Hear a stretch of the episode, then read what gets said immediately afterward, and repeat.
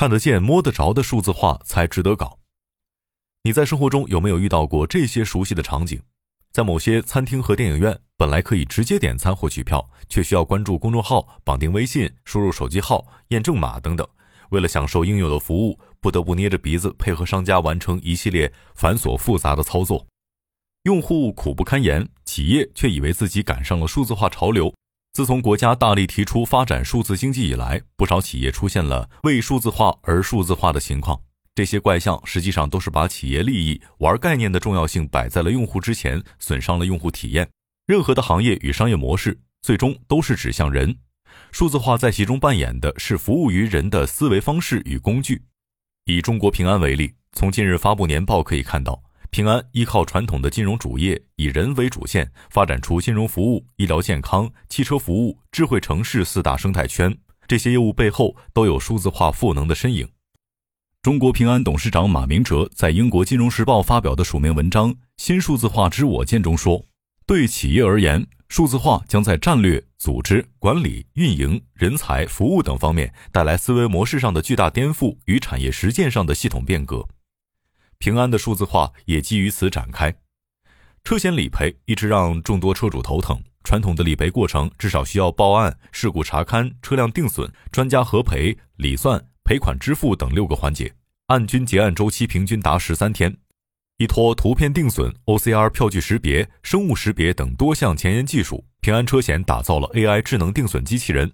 能在车主完成在线报案、上传车辆损坏照片之后，自动评估维修方案和金额，并通过人脸识别快速放款，让理赔时长压缩到最快七十秒。二零二一年，平安产险家用车理赔案件当中，一键理赔功能使用率达百分之九十二点二。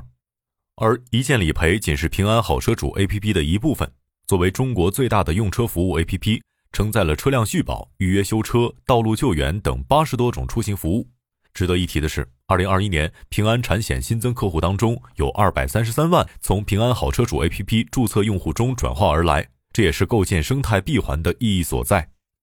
同样的思维模式也被运用到了寿险。采用光学字符识别技术、人脸识别技术、医院信息直联系统、智能风控系统、征信等数字化技术之后，整个理赔流程可以缩短至三十分钟。这对经济压力较大的患者来说，无疑是雪中送炭。数据显示，截至二零二一年十二月末，智能预赔服务全年累计预赔付超四点二万件，预赔付金额超十七亿元。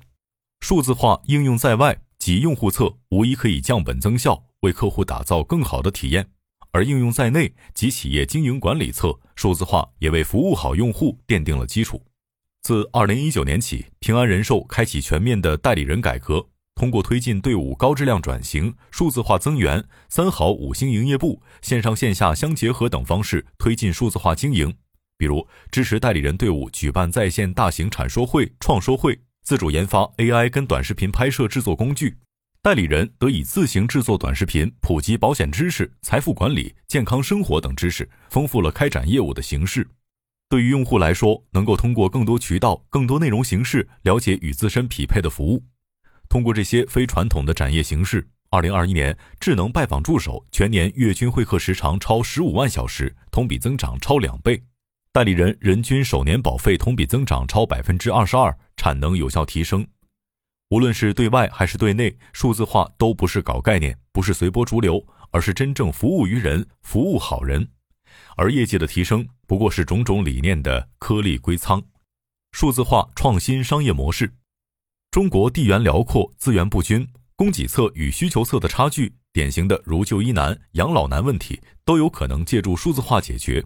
为了解决医疗资源拥挤这一问题，充分利用医生资源。平安健康依托自有医疗团队和 AI 辅助诊疗系统，能够七乘二十四小时迅速回应用户需求。目前已可远程诊疗覆盖两千家疾病，AI 实现超过百分之九十九的导诊准确度和超过百分之九十五的辅助诊断准确率。此外，平安积累的医疗资源也在与其他业务产生协同效应，形成生态闭环。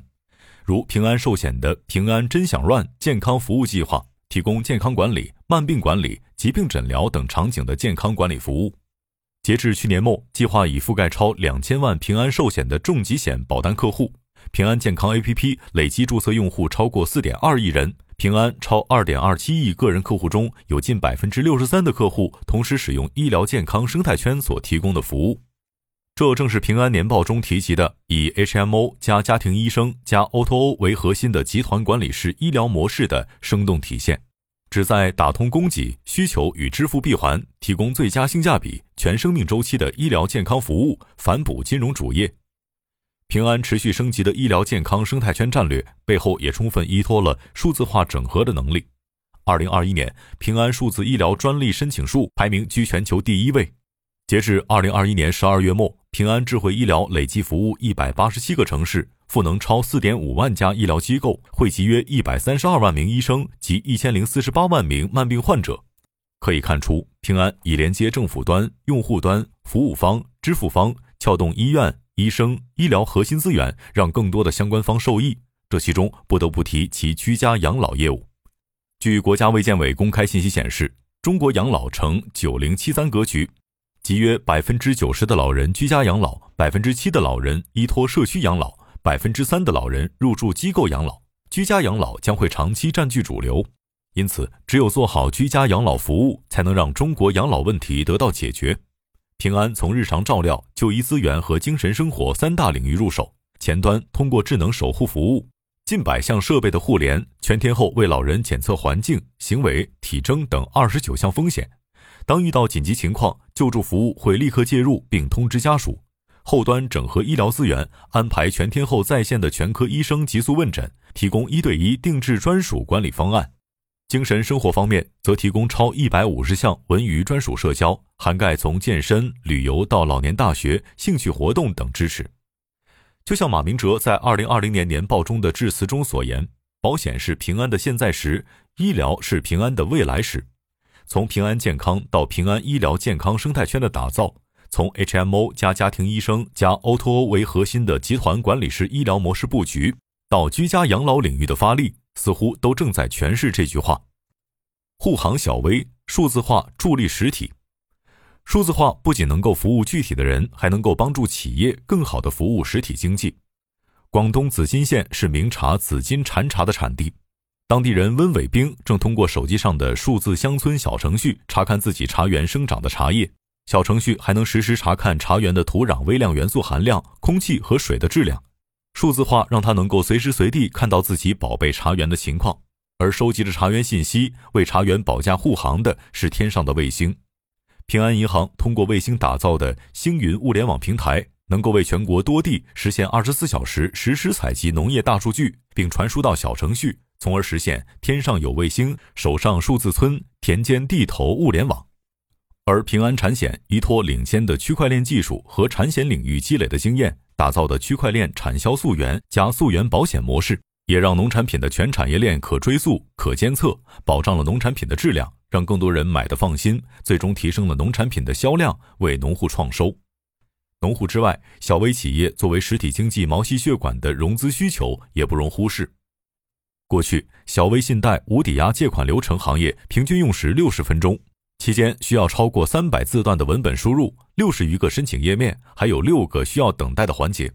为了解决这些问题，平安普惠推出了行云 AI 智能贷款解决方案，通过五大创新，如 AI 客服、OCR 技术、ASR 自动语音识别、人脸识别、电子签章等技术，将流程耗时缩短百分之四十四，相关异议咨询降低百分之五十。借助于数字化，金融更好地服务了实体。截至二零二一年十二月末，中国平安综合运用保险资金、银行信贷及资产管理等金融资源，累计投入逾五点九万亿元人民币。数字化承载社会责任，企业在发展到一定的体量之后，需要承担更多的社会责任。如在广袤的乡村，平安推出村医、村官、村教的三村工程，从健康、产业、教育助力乡村振兴。村医方面，比如把体检车开进了乡村，为村民免费体检以及提供线上辅助问诊；村官方面，打造了致富带头人培训班重点项目，目前已培育近四千名致富带头人；村教方面，培训乡村科技教师的青少年科技素养提升计划，借助在线教育等方式，让三十余万乡村学生获得高质量的教育机会。而在现代化的城市治理中，借助数字化手段，也能让企业更好地服务于市民生活和城市管理。平安与深圳政府合作，提供了智慧城市治理方案，携手打造政务平台“爱深圳”，集成人才引进、入户办理、公积金提取、高龄津贴申请、小汽车摇号竞价、疫苗预约等八千余项服务，以及四百零七类电子证照和电子证明。实现全市百分之九十五以上个人事项和百分之七十法人事项线上办理，全年三百六十五天、二十四小时不间断服务。截至二零二一年十二月末，平安智慧城市业务累计服务一百六十五个城市、一百七十四万家企业、一点四亿市民。爱城市累计覆盖近三十个城市，服务超五千一百万用户，累计用户访问量超五十亿次。将视角放到更宏观的层面。广袤的城市与农村连绵成片，平安也在更高维贡献着自身价值。双碳作为时代命题，也是平安的必解题。绿色投融资规模两千二百四十五点八亿元人民币，绿色银行类业务规模八百九十八点一三亿元人民币。二零二一年环境类可持续保险原保险保费收入四百四十五点六九亿元人民币。